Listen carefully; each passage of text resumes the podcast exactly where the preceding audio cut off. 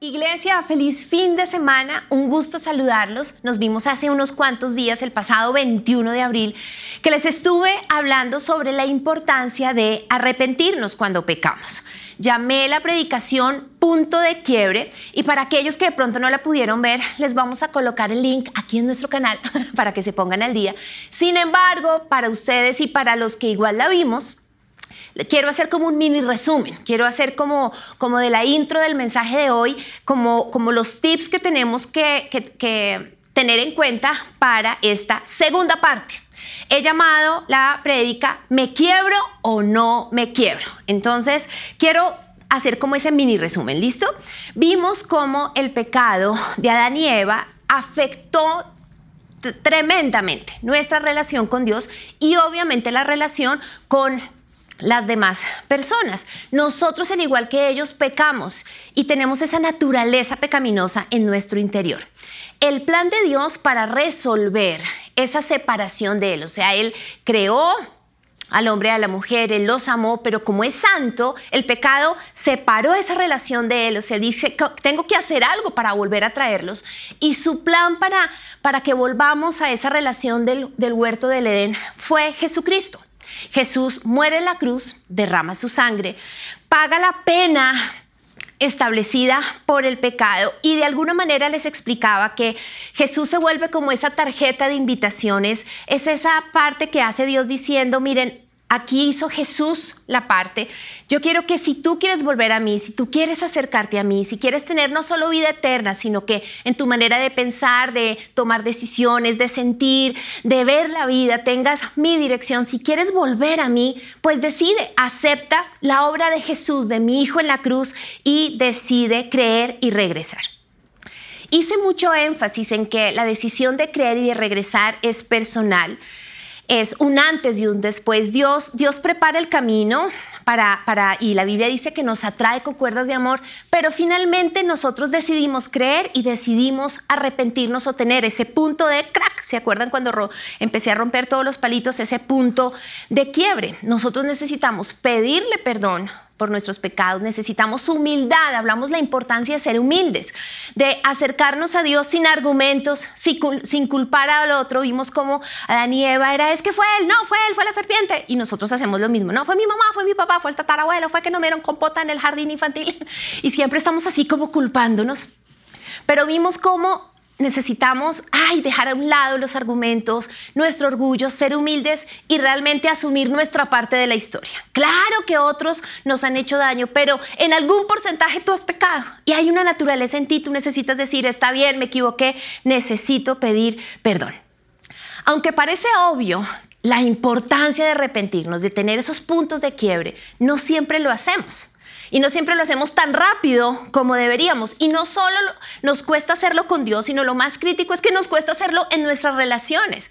Y entonces les hablé cómo todo sería más fácil si en nuestro matrimonio, si en la crianza, si en la relación con nuestros papás, con nuestros jefes, es decir, si la relación con este planeta, pudiéramos humillarnos también y reconocer nuestra parte. Pues no es tan fácil y no todos lo hacen. Hoy quiero mostrarte cinco casos en la Biblia donde quiero que pienses junto conmigo si se quiebran o no se quiebran. ¿Qué tan fácil está esa relación de la cruz del arrepentimiento? Entonces voy a arrancar con el primero. Y el, y el primero ahí para los que están tomando notas super juiciosos lo he llamado el bueno el bueno. Y el bueno se llama Natanael. Juan 1 dice, Felipe encontró a Natanael y le dijo, hemos encontrado a aquel de quien escribieron Moisés en la ley y también los profetas, a Jesús, hijo de José de Nazaret. Cuando Jesús vio a Natanael más adelante que se le acercaba, dijo de él, aquí está un verdadero israelita en quien no hay engaño. Le dijo Natanael, ¿de dónde me conoces? Jesús le respondió, antes que Felipe te llamara, cuando estabas debajo de la higuera te vi. Natanael exclamó, Rabí, tú eres el Hijo de Dios, tú eres el Rey de Israel. Hay algo maravilloso y es que Jesús conocía a Natanael y conocía que no era malo, malo. Sabía que el tipo era bueno, un buen hombre, de una buena familia posiblemente, era un buen tipo.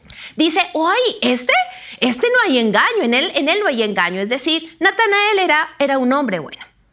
Sin embargo, en ese encuentro que tuvo con él, y, los historiadores nos, dicen que Natanael terminó siendo uno de los seguidores de Jesús, Natanael tiene que decidir cómo va a ser la relación con, con Jesús. Y aunque es bueno, dice algo maravilloso y dice, tú, yo creo que tú eres el Hijo de Dios y eres el Rey de Israel. Y esto me encanta y fue cuando eh, hace unas semanas les conté mi testimonio, porque a veces los que nos creemos buenos, que no somos malos ni muy malos, pues como que decimos, ay no, pero nuestro encuentro con Jesús como que no tiene gracia.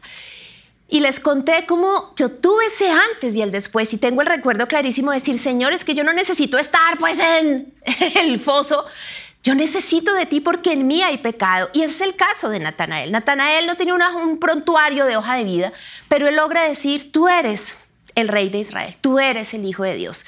Y en ese sentido hubo un antes y un después. Primera de Juan 1, 8, 9, recordemos lo que dice. Si decimos que no tenemos pecado, ojo los que nos creemos así súper buenísimos, nos engañamos a nosotros mismos y la verdad no está en nosotros. Si confesamos nuestros pecados, él es fiel y justo para perdonar nuestros pecados y limpiarnos de toda maldad. Así que los buenos necesitan también arrepentirse. La segunda categoría la he llamado el malo. Vamos a ir al otro extremo de la historia, el malo, el que está en el hueco, ¿es cierto? O sea, el que todos decimos, uy, ese sí necesita Dios, o sea, el que es obvio que está en la inmunda, el que perdió todo. Y en esta oportunidad vamos a hablar del que usualmente usamos mucho para hablar de arrepentimiento en las predicaciones y es el hijo pródigo. En Lucas 15 encontramos la historia, voy a, narrarles la introducción. Hay un padre, tiene dos hijos y este hijo decide irse de la casa. Dice, ay papá, esto está como muy aburrido, necesito que me des la herencia. Y dice que pues hace muchas cosas, el hecho es que gasta todo el dinero y queda en una quiebra, en una quiebra donde no tiene trabajo, tiene hambre, o sea, todo lo pierde y pues termina en, una situación literalmente de una marranera. Dice así, el joven llegó a tener tanta hambre que hasta las algarrobas con las que alimentaba a los cerdos le parecían buenas para comer, pero nadie le dio nada. Versículo 17 dice, cuando finalmente entró en razón, se dijo a sí mismo, ¿en casa? Hasta los jornaleros vienen, tienen comida de sobra. Y aquí estoy yo muriéndome de hambre. Volvería a la casa de mi padre y le diré, Padre, he pecado contra el cielo y contra ti. Ya no soy digno de que me llamen tu hijo. Te ruego que me contrates como jornalero. Aquí vemos el punto de quiebre de este hijo. ¿sí? Alguna versión dice cuando de repente, sí, cambió, cayó en cuenta de lo que había hecho. En la nueva traducción viviente dice cuando por fin entró en razón. Y entonces miren lo que ocurre, el versículo 20. Regresó a la casa de su padre y cuando todavía estaba lejos, su padre lo vio llegar. Lleno de amor y de compasión, corrió hacia su hijo, lo abrazó y lo besó. Su hijo le dijo, Padre, he pecado contra el cielo y contra ti, y ya no soy digno de que me llamen tu hijo. Sin embargo, su padre dijo a los sirvientes, rápido, traigan la mejor túnica que haya en la casa y vístanlo. Consigan un anillo para su dedo, sandalias para sus pies. Maten el ternero que hemos engordado. Tenemos que celebrar con un banquete, porque ese hijo mío estaba muerto y ahora ha vuelto a la vida. Estaba perdido y ahora por fin ha sido encontrado.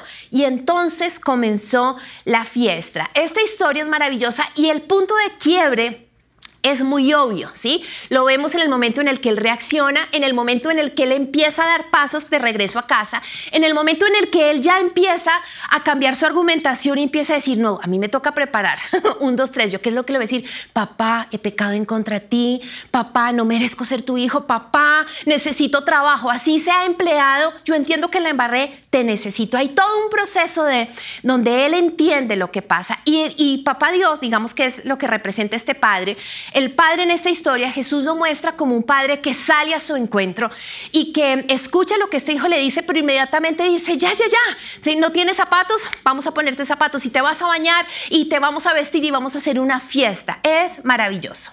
No hay una marranera de la que no pueda salir.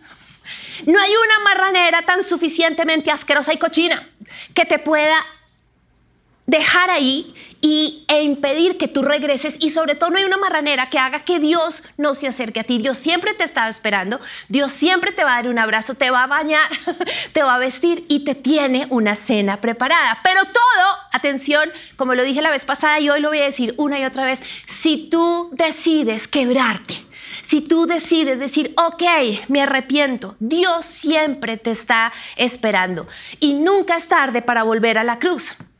Pero ojo, porque en esta historia vemos algo y es que no solo es volver y ya, no solo es, ay, yo qué hago en estos marranos, ay, bueno, vamos. Hay algo tremendo y es que tenemos que darle la cara al Padre. El versículo 21 dice, su hijo le dijo, Padre, he pecado contra el cielo y contra ti, ya no soy digno de ser tu hijo. Y aquí hay algo importante y es en el arrepentimiento o en el punto de quiebre, yo necesito la confesión. Escríbelo ahí, confesión. Necesitas decirlo. Tú no puedes volver a Dios y... Tú necesitas confesar tu arrepentimiento.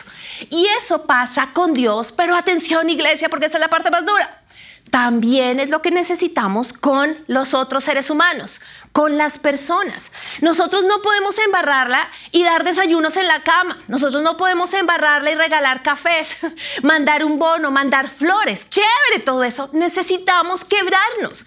Y entonces aquí estuve partiendo palos diciendo, mamá, me perdonas, mi vida, me perdonas, hijo, me perdonas, porque la confesión con nuestra boca, no solo ya lo leímos en 1 Juan, es, es fundamental, sino que es lo que nos empieza a ayudar a construir un puente en nuestras relaciones con Dios y con la gente. Él dijo, la embarré, perdóname.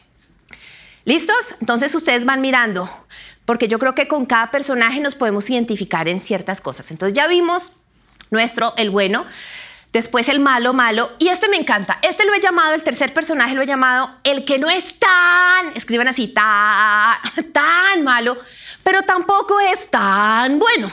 Es el que está y no está. El que el gris, como el que le gusta un poquito, no es así negro, negro, ni blanco, blanco, como el que parece, pero no es. Y este personaje es el hijo mayor de esta misma historia, es decir, el hermano mayor del hijo pródigo. En Lucas 15, 25 dice, el hijo mayor estaba en el campo, mientras todo lo que vimos en la historia anterior ocurrió. El hijo mayor estaba en el campo y regresa. Y cerca ya de la casa oyó música y las danzas. Y llamando a uno de los criados, le preguntó qué era aquello. El criado le dijo, ay, tu hermano ha regresado. Y tu papá ha hecho matar el becerro gordo por haberlo recibido bueno y sano. Entonces se enojó y no quería entrar. Salió por tanto su padre y le rogaba que entrara. Pero él respondiendo le dijo al padre, tantos años, que te sirvo no habiéndote desobedecido jamás. y nunca me has dado ni un cabrito para gozarme con mis amigos, ni una pijamada, ni una piñata con mis amigos, no me has dado nada. Pero cuando vino ese hijo, este, el de la marranera, que estaba despelucado, ya me dijeron que hasta descalzo vino, ¿cierto? Oliendo a marrano, que ha consumido tus bienes con rameras, ¿has hecho matar para él el becerro gordo? Entonces les pregunto, querida iglesia, ¿hay quiebre o no quiebre. ¿Qué dicen ustedes? Y pueden colocar en sus comentarios. ¿Hay quiebre o no hay quiebre? Este ejemplo es tenaz, es muy confrontador, porque este hijo no se va de la casa, pero está lejos del dueño de la casa, está lejos de su papá. Estoy, pero no estoy. No me voy de la iglesia, pero pues así que yo esté, este no. Yo quiero a la iglesia, pero es que hay cosas como que no. No, yo, yo en verdad quiero a mi líder, pero como que no. No, yo en verdad como que la Biblia es maravillosa. No, eso los salmos son divinos, pero pues hay unos versículos que por mí recortaría. como que estamos y no estamos. Hay resentimiento en nuestro corazón. Hay argumentos en contra de Dios. Tú no me has dado tú no has hecho, a ese sí y a mí no. Hay raíces de amargura. Y entonces no te vas, pero tú estás lejos de Dios. ¿Sí? Nunca había prestado atención en esta historia a lo que les leí. Y es que dice, se lo repito, dice, salió por tanto su padre y le rogaba que entrara. El problema no es el padre. El papá hizo lo mismo que con el otro hijo. El padre salió, oiga, chinito, venga. No, porque le estás haciendo modo pataleta. ¿Cuántos le hemos hecho pataleta a Dios? No, porque le estás haciendo piñata a él y a mí no. El padre actuó igual, salió. quiso hablar con él, pero ojo, la decisión siempre es tuya. Por eso, ¿me quiebro o no me quiebro? Es mi decisión. Nunca había visto eso, que el padre también salió y hasta le rogó. Qué cosa tan tremenda. Dios nos busca por todo lado. Tú puedes estar en la casa de Dios, sirviendo en la casa de Dios, liderando en la casa de Dios, trabajando en la casa de Dios y no estar bien con Dios. Como lo dice Max Lucado, cerca de la cruz, pero lejos de Cristo. Porque estás bravo, porque hay argumentos, porque claro que has vivido cosas difíciles, incluso injusticias en la misma casa de Dios, estás herido, todo lo que quieras. ¿sí? Puedes tener ocho mil argumentos. Pero el problema es que te has quedado alimentándolas, rumiando el chichonerío y rumeas y rumeas y le sacas fotos a los chichones y tienes el árbol de chichones y dices, escrito está, miren todo lo que me ha pasado en esta vida. y eso te tiene en un gris, porque dices que estás, pero tú sabes que estás lejos. Siguiente personaje, tomemos aire. Esto está como complicado, ¿cierto? Hasta mí, hasta yo me estoy predicando, Dios me está confrontando. Tomemos aire. Otra vez, una vez más. Ay, Señor. Siguiente personaje. Lo he llamado el que lo tiene todo, ¿sí? Y cree que no necesita a Dios. O sea, no es, no es malo, es un tipo bueno, pero no solo es bueno, es que es próspero, todo lo tiene y cree que no necesita de Dios. Y aquí vamos a hablar de un rey de Babilonia que se llama Nabucodonosor. Díganlo conmigo, Nabucodonosor. Ahora rápido, Nabucodonosor. Muy bien. Y la historia está en Daniel capítulo 4.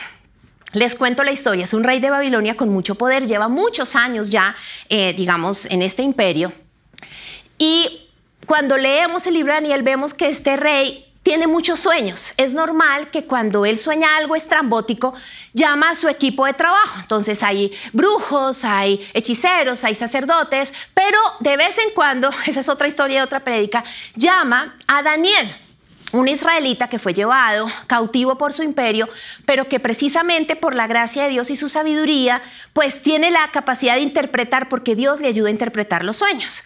Pues ¿Qué pasó? Tiene un sueño terrible, llama a sus brujos, a, sus sacerdotes chimbos, ¿sí? Y pues no le dan la solución, entonces dice, oiga, no, pues llamemos a Daniel, no. El Dios de Daniel siempre le revela las cosas y entonces en ese contexto les leo. Daniel 4, voy a empezar a leer desde el 22 la historia. Daniel ora, Dios le revela el significado y dice, Rey, usted ha crecido y se ha hecho fuerte y poderoso. Su esplendor llega hasta el cielo y su gobierno hasta los confines de la tierra. Esto es lo que significa el sueño, Su Majestad, y lo que el Altísimo ha declarado que le sucederá a mi Señor el Rey. Usted será expulsado de la sociedad humana y vivirá en el campo con los animales salvajes. Comerá pasto como el ganado y el rocío del cielo lo mojará. Durante siete periodos de tiempo vivirá de esta manera hasta que reconozca que el Altísimo gobierna los reinos del mundo y los entrega a cualquiera que él elija. Más adelante dice, esto significa que usted recibirá nuevamente el reino cuando haya reconocido que es el cielo el que gobierna. A mí me impresiona, Daniel, porque en mi paráfrasis lo que Daniel le está diciendo es, mire, rey, la cosa está tenaz. Si usted quiere permanecer, si usted quiere que su reino permanezca, usted tiene que tener un punto de quiebre. Porque por más de que usted no sea israelita, usted jura que todo su poder, su autoridad, su riqueza se debe a usted. Y el Altísimo me está mandando a mí como profeta decirle, aterrice. Porque así usted no es israelita. Lo que ha logrado se debe al poder de Dios. Entonces, quiébrese, por favor, rey. Porque si no, va a tener años donde va a perderlo todo. El versículo 27 dice, Rey Nabucodonosor, por favor, acepte mi consejo. A veces me siento así, hablándole a un par de ovejas locas. Deje de pecar y haga lo correcto. Apártese de su perverso pasado y sea compasivo con los pobres. Quizá entonces pueda seguir prosperando. ¿Qué creen que pasó? A ver, iglesia, ¿qué dicen? ¿Se quiebra o no se quiebra? ¿Se quiebra o no se quiebra? El rey no se quebró. Versículo 29. Un año después, dice, 12 meses más tarde, el rey caminaba sobre la terraza del Palacio Real en Babilonia. Y mientras contemplaba la ciudad, dijo, miren, esta grandiosa ciudad de Babilonia. Edifiqué esta hermosa ciudad con mi gran poder para que fuera mi residencia real a fin de desplegar mi esplendor majestuoso. Versículo 31. Mientras estas palabras aún estaban en su boca, se oyó una voz desde el cielo que decía, Rey Nabucodonosor, este mensaje es para ti. Ya no eres gobernante de este reino. Serás expulsado de la sociedad humana, vivirás en el campo con los animales salvajes y comerás pasto como el ganado. Durante siete periodos de tiempo vivirás de esta manera hasta que reconozcas que el Altísimo gobierna los reinos del mundo y los entrega a cualquiera que le elija. Más adelante dice, en ese mismo momento se cumplió la sentencia y Nabucodonosor fue expulsado de la sociedad humana. Comió pasto como el ganado y lo mojó del rocío del cielo. Vivió de esta manera hasta que el pelo le creció tan largo como las plumas de las águilas y las uñas como las garras de un ave. Qué cosa tan triste. Versículo 34. Cuando se cumplió el tiempo, yo, Nabucodonosor, levanté los ojos al cielo. Recuperé la razón, alabé y adoré al Altísimo y di honra a aquel que vive para siempre. Su dominio es perpetuo y eterno es su reino. Todos los hombres de la tierra no son nada comparados con él. Él hace lo que quiere entre los ángeles del cielo y entre la gente de la tierra. Nadie puede detenerlo ni decirle, ¿por qué haces estas cosas? Cuando recobré la razón, también recuperé mi honra, mi gloria y mi reino. Mis asesores y nobles me buscaron y fue, fui restituido como cabeza de mi reino con mayor honra que antes. Ahora yo, Nabucodonosor, alabo, glorifico y doy honra al Rey del cielo. Todos sus actos son justos y verdaderos y es capaz de humillar al soberbio, como dice mi hija mi pulga de cinco años. Mami, esto está hiper, mega, súper chévere. ¿Pueden creer esto? uy, esta historia la he tenido varias semanas, porque a veces es más fácil buscar a Dios y tener el punto de quiebre cuando estás en la marranera que cuando lo tienes todo y vives en un palacio. Qué difícil. Tal vez tú estás, no estás en el hueco, no eres el malo, eres próspero. De hecho, hasta la pandemia te ha ayudado.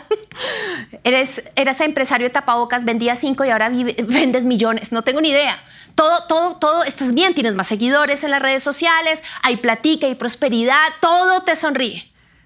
Pero la pregunta es, en esa abundancia, en eso que has logrado, claro que has trabajado, claro que sí, pero te has quebrado. ¿Tú entiendes que es por la misericordia de Dios o crees que se debe a tu fuerza? Todos necesitamos a Dios. Todos necesitamos un punto de quiebre. Todos necesitamos arrepentirnos. Porque a veces pensamos que cuando tenemos unción, llamado, plata, riqueza, empresas, se debe solo a nosotros. Ha sido por la gracia de Dios. Y llegó a mi último personaje. Y este es un personaje que me entristece porque no todos se quiebran. Y no solo no se quiebran, sino que llegan a decisiones fatales. Y el último personaje es Judas, el discípulo que traiciona a Jesús, que lo vende por monedas de plata. El discípulo que pudiendo ir a la cruz, pudiendo hacer las paces en el último instante, no lo hace.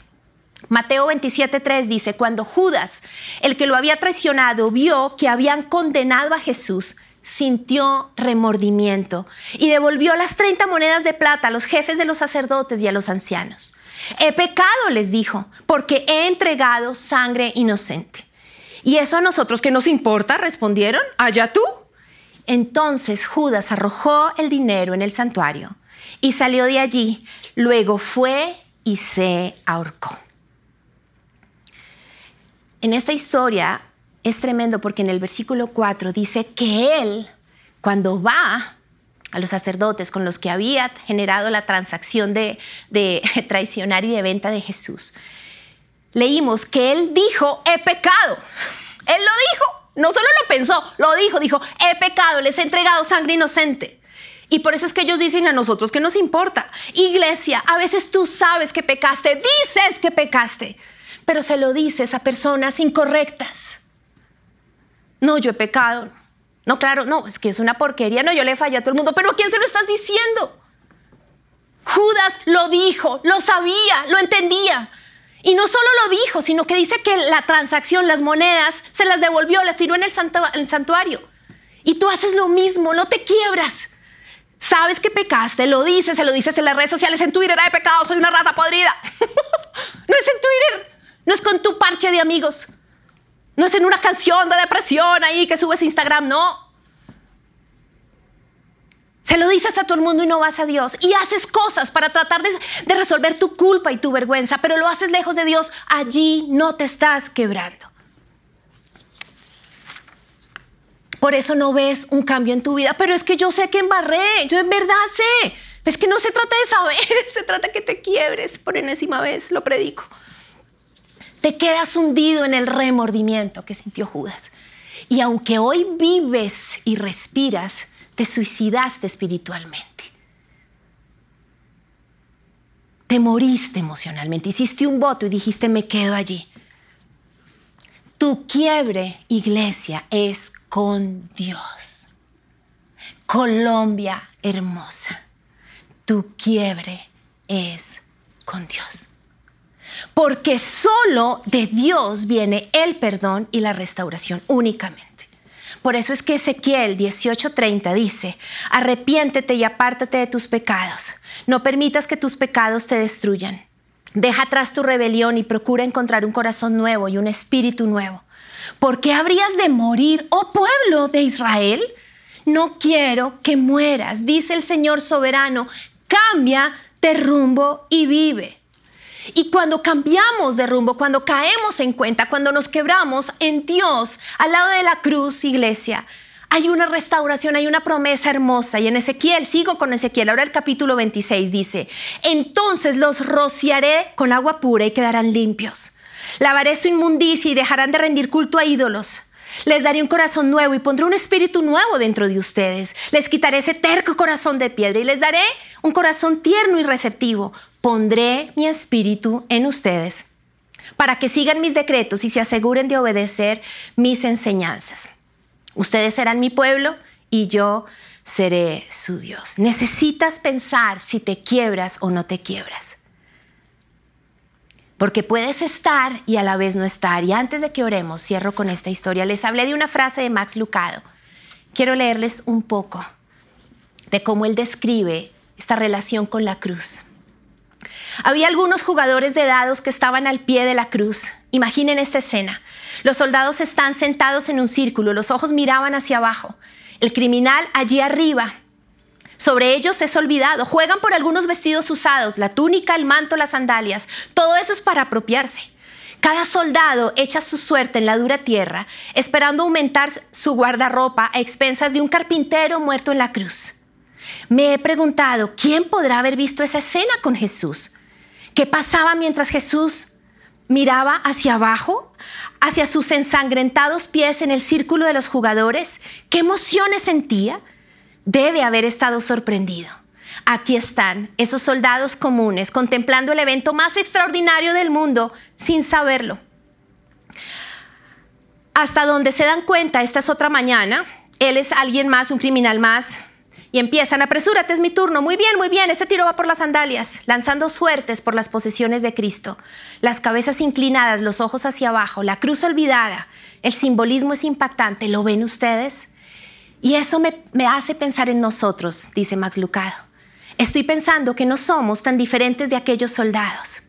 Nosotros jugamos dados al pie de la cruz, tan cerca de la cruz, tan lejos de Cristo, tan cerca del madero sin embargo, tan lejos de la sangre. ¿Qué clase de relación quieres tener con la cruz?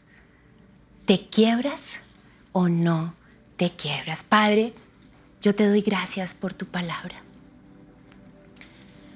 Yo te doy gracias, Señor, porque tu palabra revela nuestro corazón. Tú sabes que tenemos de cada uno de estos cinco personajes. Y Señor, no quiero orar mucho. Yo clamo, Espíritu Santo, que tú en este momento a cada persona le hables. Al Natanael, al hijo pródigo, al hermano mayor, a Nabucodonosor y a los Judas. Y que hoy, Señor, podamos estar al 100%. No queremos seguir estando y no estando, lejos de la cruz, pero lejos del que fue muerto en la cruz. Señor, los soldados literalmente estaban untados con tu sangre, porque te habían alzado, te habían golpeado, porque tú escurrías sangre y ellos estaban allí jugando dados. Pero aunque tocaron tu sangre, no se quebraron. Ayúdanos a entender que tú fuiste quebrado para acercarnos al Padre y que nunca es tarde para volver a la cruz. Yo te pido, Padre, que aquel que se ha suicidado como Judas, aquel que ha hecho votos, que sabe que pecó, lo dice, pero no viene a ti. Aquel, aquel, aquel, que está lleno de argumentos, de remordimiento, de no es que ya toque fondo, yo y en el nombre de Jesús reprendo todo espíritu de suicidio, todo remordimiento. Y yo te pido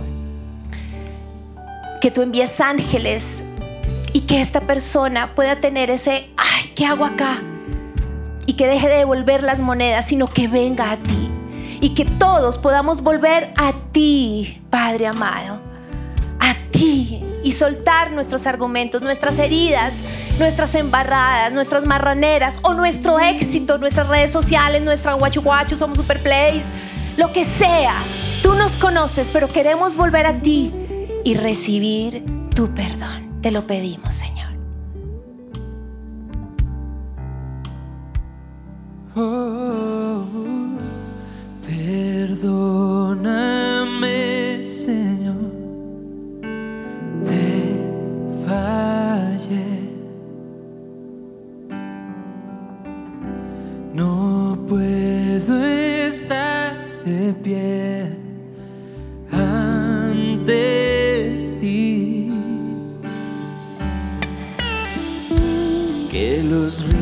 de tu sangre limpien mi interior.